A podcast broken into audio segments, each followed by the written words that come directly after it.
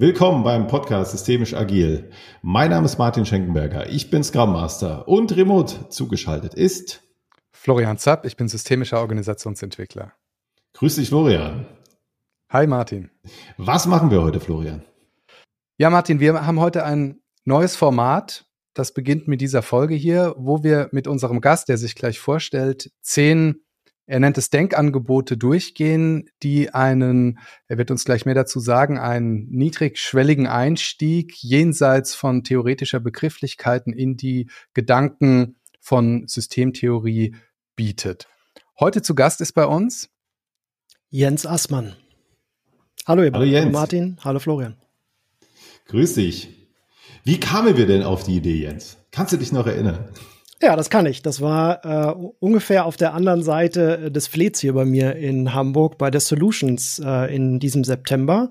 Haben wir uns kennengelernt, getroffen und ein bisschen gesprochen. Und äh, da ich ein treuer Hörer eures Podcasts bin und ohnehin großer Podcast-Begeisterter seit wahrscheinlich schon 15 Jahren, äh, wusste ich natürlich, äh, wer ihr seid, habt mich vorgestellt und dann sind wir ins Schnacken gekommen. Und äh, am Ende äh, ist das, was wir jetzt heute machen, eines der Ergebnisse von vor zwei Monaten. Wunderbar. Ja, da freue ich mich auch drauf. Wie Florian sagte, eine kleine Serie, das haben wir so noch nicht gemacht, so wie wir das vorhaben. Mal sehen, wie das alles so funktioniert. Ich bin schon ganz gespannt. Jens, jetzt kennen wir dich, aber unsere Hörer und Hörerinnen nicht. Stell dich doch mal vor. Ich bin Jens Assmann, wohne in Hamburg, wie gerade schon gesagt, bin verheiratet und würde mich als Generalist bezeichnen, insofern als dass ich immer mal wieder äh, in langen Abständen was anderes mache in meinem beruflichen Werdegang. Dazu werden wir wahrscheinlich heute auch noch mal ein bisschen kommen und vielleicht auch ein Spezialist auf Zeit. Aber mich treibt immer wieder die Neugierde oder lebenslanges Lernen. Allzu lange darf ich mich anscheinend nicht mit einem Thema beschäftigen, dann kommt was anderes, weil es ja so viele neue Themen gibt, die ich alle noch nicht kenne. Und irgendwas zieht mich da immerhin. Insofern Generalist und ab und zu Spezialist. Ähm, ja, dass ich Podcasts mag, äh, habe ich erzählt, am, am liebsten beim Laufen. Und äh, ja, zu dem, was ich beruflich mache, kommen wir wahrscheinlich gleich noch. Ja, immer was anderes. Das passt ja genau zu unserem Format. Wir werden immer mal ein anderes Thema bringen, das sich aber gut zusammenfügt mit äh, den restlichen. Genau, ja, aber beruflich kannst du dich auch mal ein bisschen vorstellen. Das mache ich.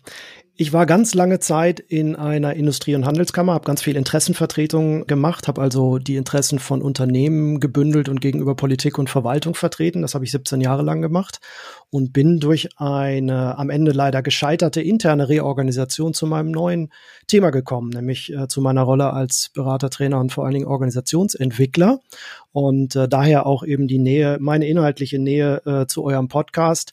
Und ja, jetzt unterstütze ich Unternehmen, äh, Verwaltung und auch Kammern als Organisationsentwickler und schaue mir eigentlich die Stellen an, bei denen die Art, wie man zusammenarbeitet, wehtut. Also ich mag diese Arztanalogie eigentlich ganz gerne.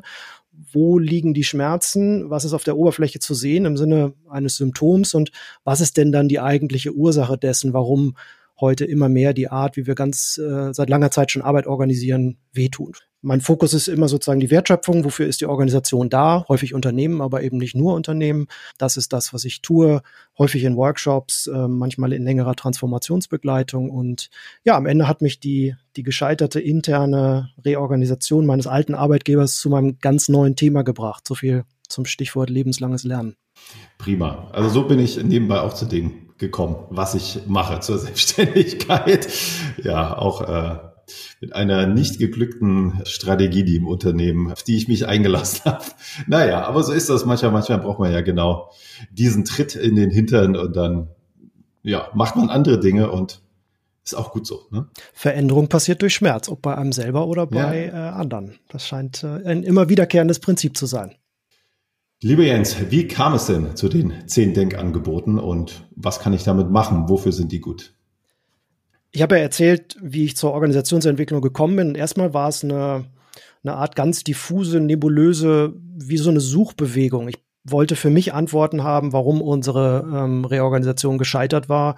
Für mich war das doch klar, dass das notwendig war, aber das wurde dann halt nicht umgesetzt. Und das hat mich über ganz viele Ecken und Recherchen, Gespräche mit anderen zu einer Ausbildung als Organisationsentwickler gebracht. Die habe ich bei Intrinsify gemacht, bei Marc und Lars, die ihr ja auch gut kennt in deren Ausbildung gibt es eine ganze Menge Unterscheidungen. Die, die sagen auch immer so, so, eine schöne, so ein schönes Wording, Unterscheidungen, die einen Unterschied machen. Das ist, das ist was, wo wir, glaube ich, in der ganzen Reihe draufkommen werden. Also eine sprachliche Unterscheidung, zwei Begriffe für vermeintlich das Gleiche. Und dann merkt man, na, es war vielleicht auch nie das Gleiche.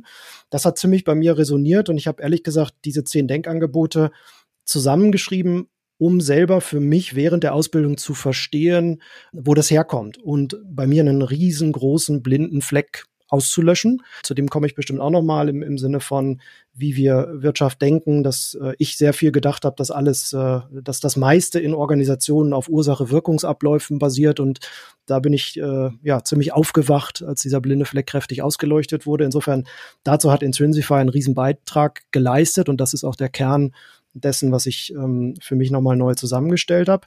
Und die stützen sich wiederum auf Gerhard Wohland, der ja ein, ein, schönes Buch dazu geschrieben hat und auch seine sogenannten Denkzettel, die ich jedem äh, empfehlen kann, geschrieben hat, Denkwerkzeuge für Höchstleister. Und der am Ende hat aus meiner Sicht das, was Niklas Luhmann in der Systemtheorie vor langer Zeit gemacht hat, für jemanden wie mich lesbar und zu, zum Verstehen ja, verständlich gemacht, ehrlich gesagt, weil ich mich nicht als Novize in dem Thema gleich an den Originaltext von Luhmann getraut habe und wenn, wäre ich, glaube ich, ziemlich grandios gescheitert. Das ist so ein bisschen mein Weg zu diesem Thema, ähm, wie ich da, wie ich da hingekommen bin. Übrigens, der Unterschied, der einen Unterschied macht, ist von Gregory Bateson. Und für mich ein schönes Beispiel, äh, Grüße an, an Mark, mit dem wir das schon öfters diskutiert haben, was, was man sich vergibt, wenn man die Systemiker, nicht die Systemtheoretiker, außer Acht lässt, denn äh, der hat, hat äh, sehr viel aus, aus der für die systemische Beratung dazu geschrieben und unter anderem diesen, diesen grandiosen Spruch, den auch Luhmann ja übernommen hat. Und wozu braucht man das Ganze? Ähm, was, was, was bringt einem das oder wann soll man das anwenden? Hm, ich habe zehn Unterscheidungen gemacht, die im Prinzip zwei Domänen darstellen. Und zu der ersten werden wir ja gleich kommen mit dem Thema Routine und Dynamik. Und diese zwei Domänen zeigen einem erstmal auf, oder haben mir erstmal aufge, äh, ähm, aufgezeigt, dass ich in einem riesengroßen blinden Fleck unterwegs war, weil ich nur eine kannte. Ich kannte halt nur die Routine, die Stabilität. Ähm, zu den Unterscheidungen kommen wir ja gleich nochmal. Und als ich gesehen habe, dass es zwei gibt und dass vor allen Dingen die zweite für mich ein großer Grund ist, warum die Art, wie wir Arbeit organisieren, heute immer mehr zu Schmerzen äh, führt, also warum, warum es nicht mehr so gut funktioniert, wie wir das gewohnt waren, das hat mir, das hat mir ziemlich die Augen geöffnet. Und das war so ein bisschen die Motivation, das zusammenzustellen. Und ich nutze daraus heute immer noch äh, ziemlich viele Ausschnitte und, und Stücke, je nachdem zu, zu dem, zur Problemstellung des jeweiligen Kunden, um damit einzusteigen, weil das aus meiner Sicht auch eine gute Möglichkeit ist, relativ leicht mit sprachlichen Unterscheidungen besser beschreiben zu können, in welcher Domäne man ähm, unterwegs ist. Und das ist ja auch das, was wir mit dieser kleinen Serie versuchen, das so ein bisschen mit so einer niedrigschwelligen Einstiegsgeschichte äh, einen Zugang ähm, zu denjenigen zu geben, die vielleicht noch gar keinen Zusammenhang haben oder sagen, das ist ja einigermaßen verkopft. Und ich kann das gut nachvollziehen, weil ich fand das am Anfang auch einigermaßen verkopft. Mhm. Ja, prima. Ja, dann freuen wir uns, äh, dass du die Denkanstöße mit uns teilen möchtest. Ja, starten wir einfach mal rein ins Thema, würde ich sagen. Routine und Dynamik. Genau, das ist so die Leitunterscheidung, die ich auch deshalb an den Anfang stellen möchte mit euch und bin gespannt auf, auf eure Reaktion darauf. Ähm, Woland macht es in seinem Buch, in seinen Denkzetteln, gibt er zwei Färbungen für diese beiden Domänen. Und alles, was Routine ist und Stabilität, färbt er blau, also die Wertschöpfung der Norm äh, nennt er das. Und das Gegenstück, die Dynamik, färbt er rot. Das ist dann die Wertschöpfung der Ausnahme. Und diese, diese Leitunterscheidung zwischen Routine und Dynamik, die bildet eigentlich die Basis für alle anderen Unterscheidungen, die danach kommen. Jetzt die Frage, was ist eigentlich das eine, was ist das andere? Das, was ich vorhin mit dem blinden Fleck meinte, das, was ich kannte, auch wenn ich es nicht so benannt habe, wäre die Routine gewesen oder man kann sie auch Stabilität nennen. Das ist das, was wir seit der Industrialisierung, seit Frederick Taylor und dem danach sogenannten Taylorismus in- und auswendig kennen. Das ist im Prinzip unsere Betriebseinstellung. Also so, so ticken, so denken wir, ohne darüber nachzudenken, weil das so die, die Einstellung ist, wie äh, Organisationen, Unternehmen wahrgenommen werden.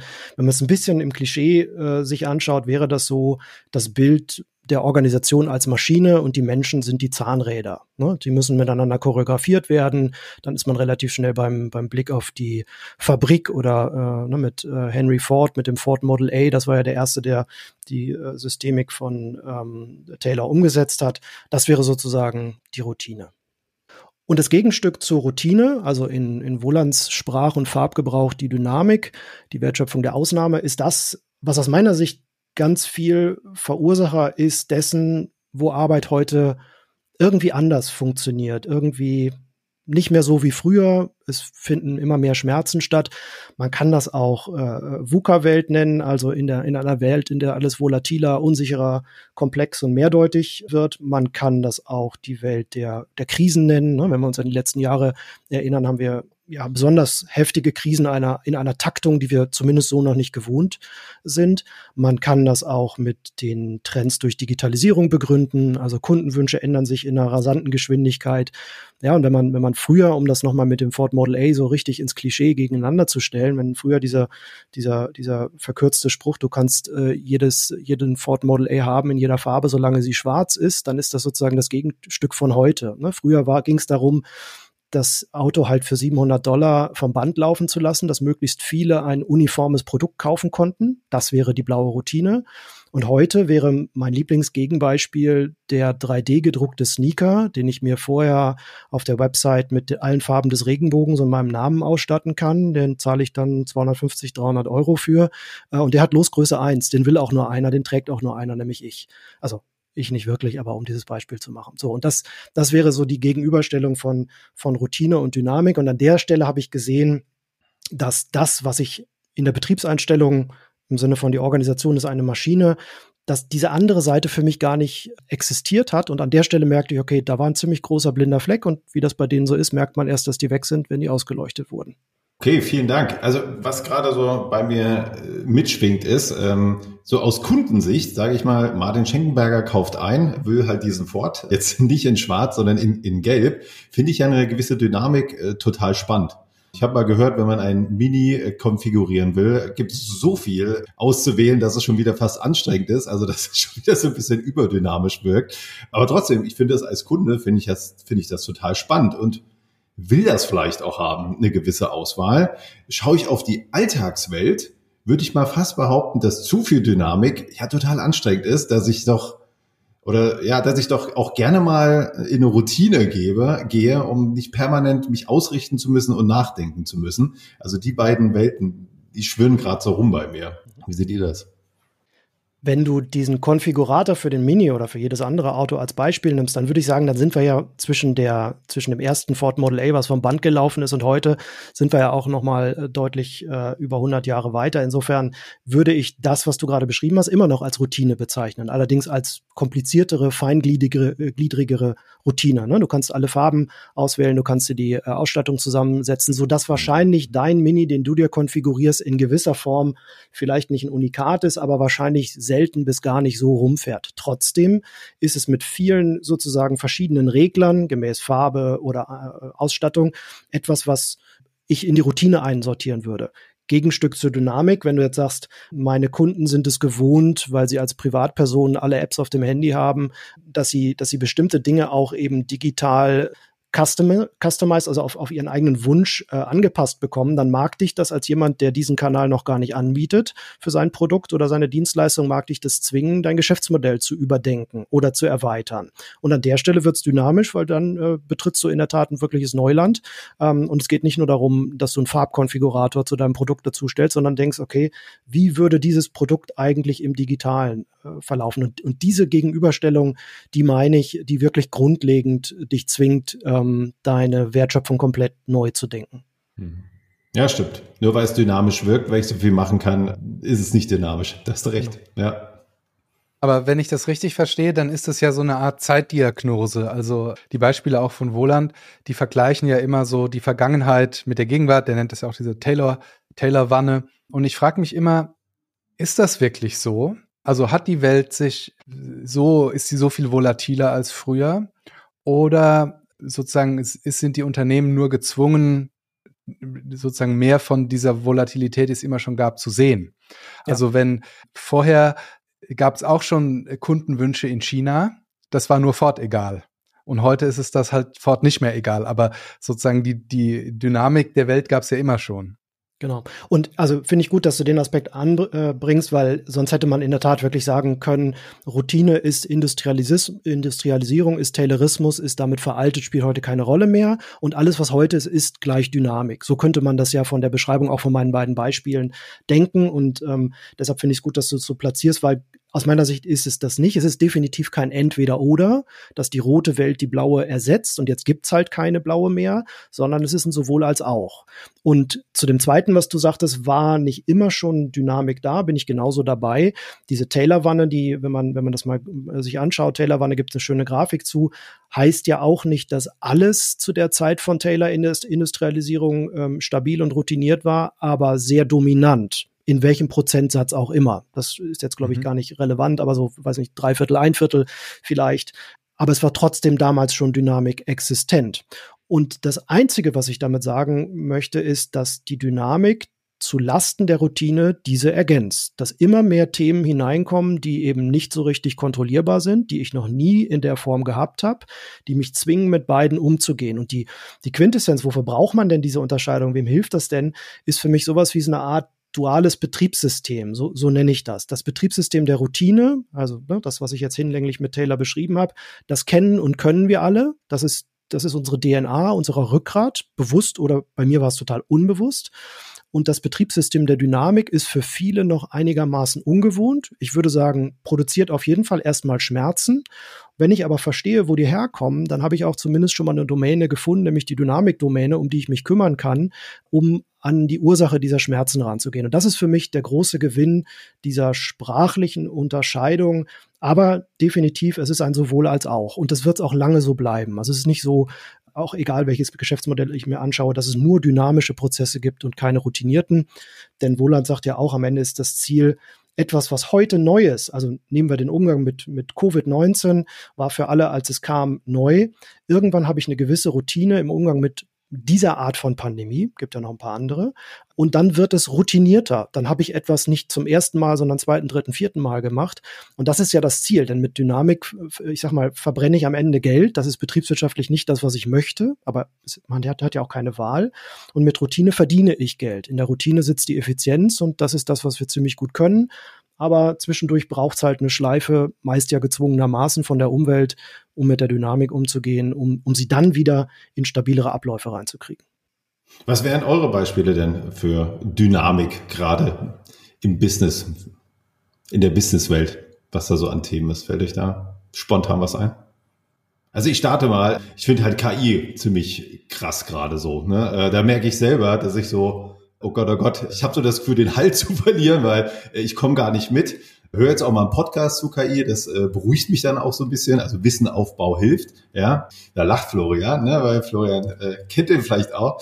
Genau, also Informat informieren hilft, aber das ist schon so ein Thema, das hat eine Dynamik, das hat eine rasanteste Entwicklung, nimmt das, äh, dass ich da gefühlt überhaupt nicht mehr hinterher, nicht nur gefühlt, sondern ich komme da gar nicht mehr hinterher gerade.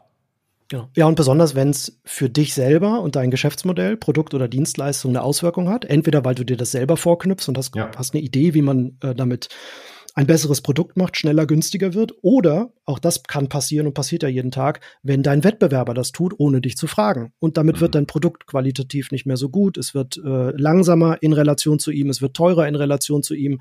Die anderen haben mehr Features. Also das ist ein, ist wirklich ein prototypisches Dynamikbeispiel. Ein anderes wäre wahrscheinlich sowas wie die Lieferkettenproblematik. Ne? Wenn du gewohnt bist, mhm. über die letzten Jahrzehnte bestimmte Teile deiner Wertschöpfung klassischerweise an die Werkbank der Welt auszulagern und du merkst, na, das funktioniert irgendwie nicht mehr mehr so, der Zirkus zieht weiter. Und dann kommen Krisen und Kriege äh, sondergleichen, die dir deine Lieferkette zerlegen und wir lernen neue Worte wie Lieferkettenresilienz kennen und beschäftigen uns mit Dingen, die wir lange nicht mehr mussten. Und die Konsequenz heißt, okay, dann muss ich halt die Dinge, die für mich entscheidend sind, vielleicht doch nahe meiner Produktionsstätte sozusagen zurückholen, auch wenn sie mich einstweilen mehr Geld kosten, weil die Alternative, eine zerbrochene Lieferkette, mich noch mehr Geld kostet. Ich habe gerade drüber nachgedacht, wir haben gerade ein paar Kunden, die haben zum ersten Mal in ihrem Leben das Problem, dass sie tatsächlich einfach keine Bewerberinnen und Bewerber mehr finden. Also das Thema Fachkräftemangel.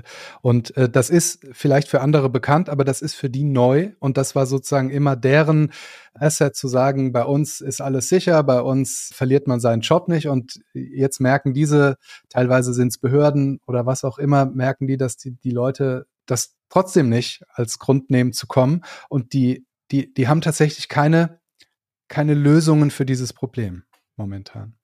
Mhm. Genau. Ja, und das sind halt immer Dinge, die im Außen der Organisation stattfinden. Ne? Entweder macht mein Wettbewerber was oder die gerade zitierten Krisen äh, finden statt, Marktentwicklung, wie Martin das Thema KI nannte, irgendwas, was die bisherige Art, mein Geschäft zu organisieren, in Frage stellt. Ich kann es natürlich auch aktiv in Frage stellen, aber in der Mehrheit wird es natürlich durch eine externe Entwicklung in Frage gestellt. Ich muss in irgendeiner Form reagieren und das ist das, was ich meine im Sinne von, das produziert zu Beginn erstmal Schmerzen und, und Fragezeichen, wo kommt das her, wann hört das wieder auf? Vielen Dank, Jens. Die Frage, die sich jetzt anschließt, ist natürlich, was mache ich jetzt als Organisation, wenn ich Dynamik und Routine oder eben beides erkannt habe? Und da, wenn ich dich richtig verstanden habe, führst du uns mit deinen nächsten Unterscheidungen ein bisschen heran. Genau, da freue ich mich drauf. Genau. Dann bis zur nächsten Folge. Bis zur nächsten Folge.